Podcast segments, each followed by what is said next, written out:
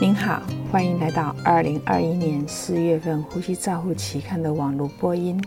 我是刘君荣，呼吸治疗师，代表期刊主编 Richard Branson 为您进行中文网络播音。第一篇文摘是本月的主编精选，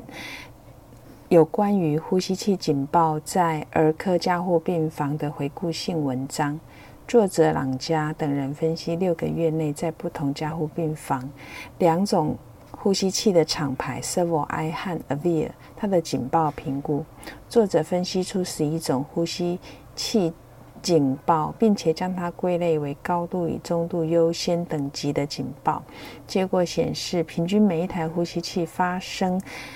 每天会发生二十二点五次的警报。Avia 呼吸器比较多出现高优先的警报，Servo-i 的呼吸器出现比较多的是中优先的警报。那 Scott 评论警报处置的重要性，需要关注人员警报疲乏的最大容容忍度，并且提高病人安全的警报管理的评论。第二篇文摘是由乌娜等人以机器学习技术应用临床数据评估横膈超音波检查对肌萎缩受试者风险分层分析。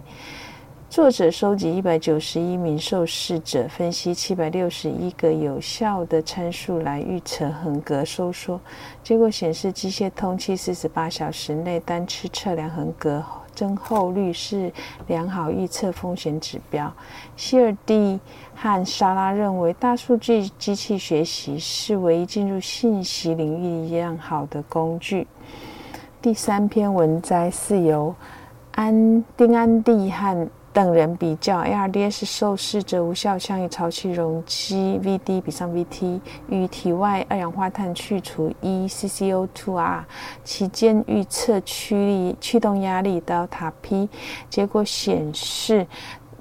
这 VD 比上 VT 的测量值与估计值有一致性的偏低，其中。一半以上的误差是由二氧化碳所产生的产生量的差异所引起的。ECCO2R 与 delta P 的降低是相似的，但是仅通过 VD 比上 VT 的预测死亡。下作者的结论是，这种方法不能转换到临床工作。卡列特。指出，VD 比上 VT 评估 ARDS 严重度以及预测预因子是一项实证的研究，但是研究人员在进行评估 VD 比上 VT 要格外的小心。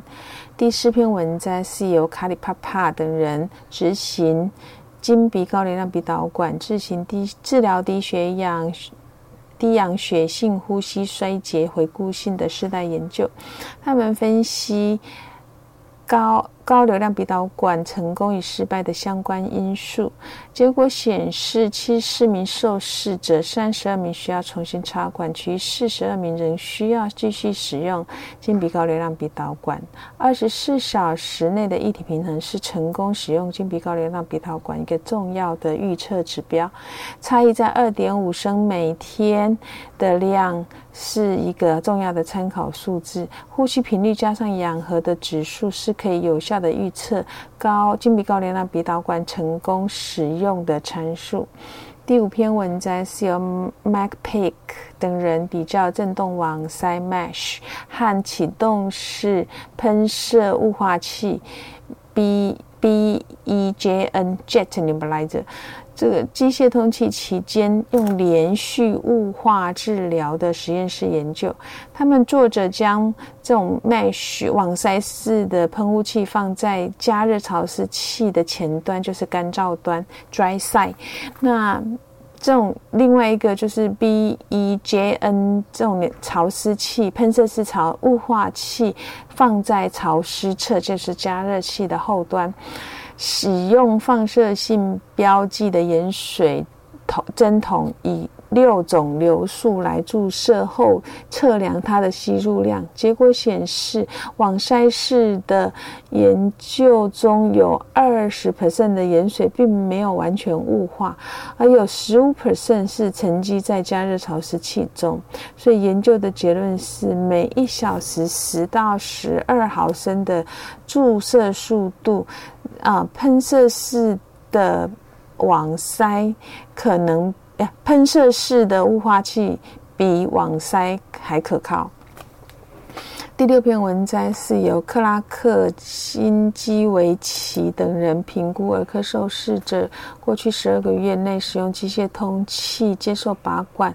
筛检程序，通过拔管筛检程序拔管障碍的单一中心回顾性病例研究审查的研究结果显示，四百二十七名受试者有六十九 percent 受试者在拔管前接受了准备拔管检筛检的程。程序造成延迟拔管，最常见的原因是计划性处置有二十九 percent，神经系统状态有二十三 percent，和气管内管插管周围没有漏气有十八 percent。所以他们所得到的结论是，拔管筛检程序可能会导致呼吸器脱离延迟的现象。第七篇文摘是由 Peterson 等人在儿科加护病房接受呼吸治疗师驱动的金鼻高流量鼻导管方案。这种高金鼻高流量鼻导管使用以及脱离是根据已经验证评分工具进行执行。四个月后，该方案的依从性大于八十 percent 时的。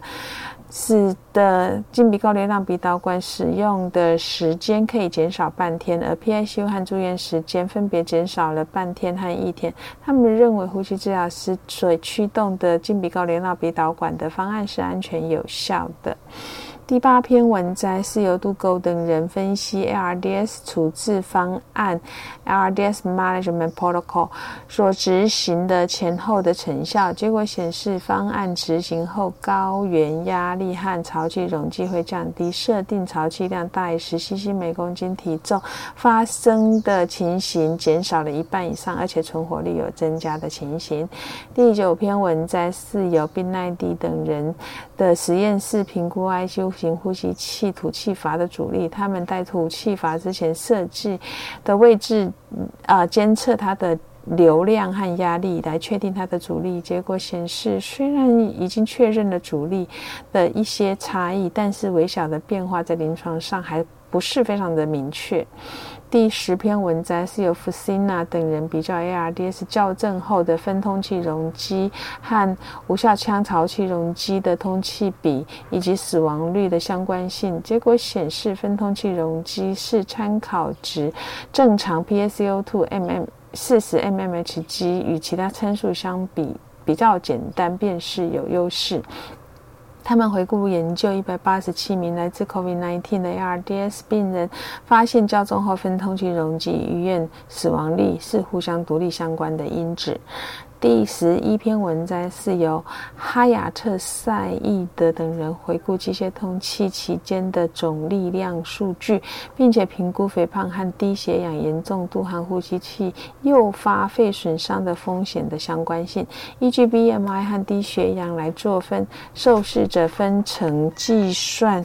每一组的力量。的组成，他们得到的结论是：了解肺和胸壁的力学作用，对于控制肺损伤风险至为重要。第十二篇文摘是由 Cooter 等人研究 PICU 气喘方案执行前后的成效，最终的目标是减少沙持续服用沙丁胺醇 （Salbutamol） 的时间。结果显示，气喘方案执行遵从率中，从四十一持续使用沙丁胺醇的时间或住院天数之间并没有改变。次分组分析发现，遵从方案沙丁胺醇的使用，PICU 的停留时。间和医院的停留时间都会减少。第十三篇文章是由马特洛克等人分析脱离八十九位新生儿非侵袭性呼吸器支持的受试者品质改善的方案。结果显示，实施方案脱离速度会增加，然后停留时间和生长的速度会降低。研究的结论是，三十到三十四周妊娠的新生儿脱离可能很容易，但是会影响到它的生长的速度。第十四篇文章是由 Arnold 等人评估正常肺活量的吸烟者，他吸入药物的情况的回顾性分析。他们将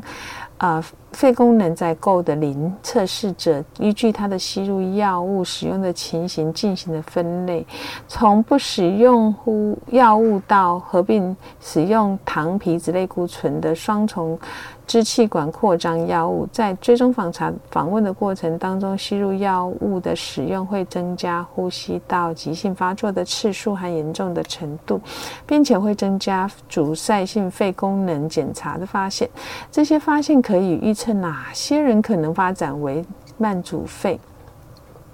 第十五篇文章是由 d e r i s 等人比较。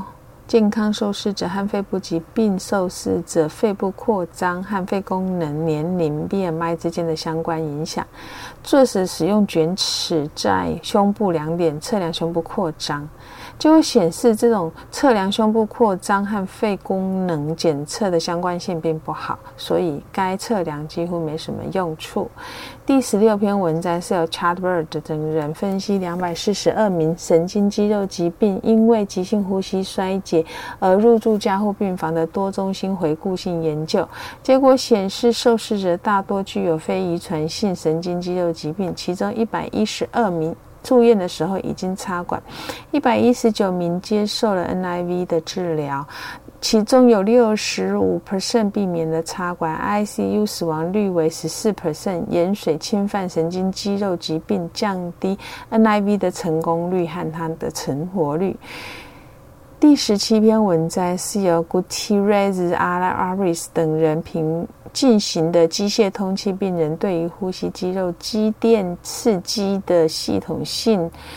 中论。作者分析十二项随机研究对照组，认为目前的证据不推荐使用。第十八篇文章是由 Title 等人对于呼吸系统病人。的远程康复进行了叙述性的回顾。作者强调了 COVID-19 的远程康复接受成功和它的影响因子。以上是二零二一年四月份《呼吸照护期刊》的中文网播，由中国医药大学呼吸。附设医院呼吸治疗科刘金荣呼吸治疗师翻译与播音，中阿成呼吸治疗师的修稿与审稿。如果你想进一步的了解原文的内容或过去的议题，请您到美国呼吸照护期刊网站 www 点 r c j o u r n a l 点 c o m。你也可以借由网络的订阅，自动收到未来的网络播音议题。谢谢您的参与，再见。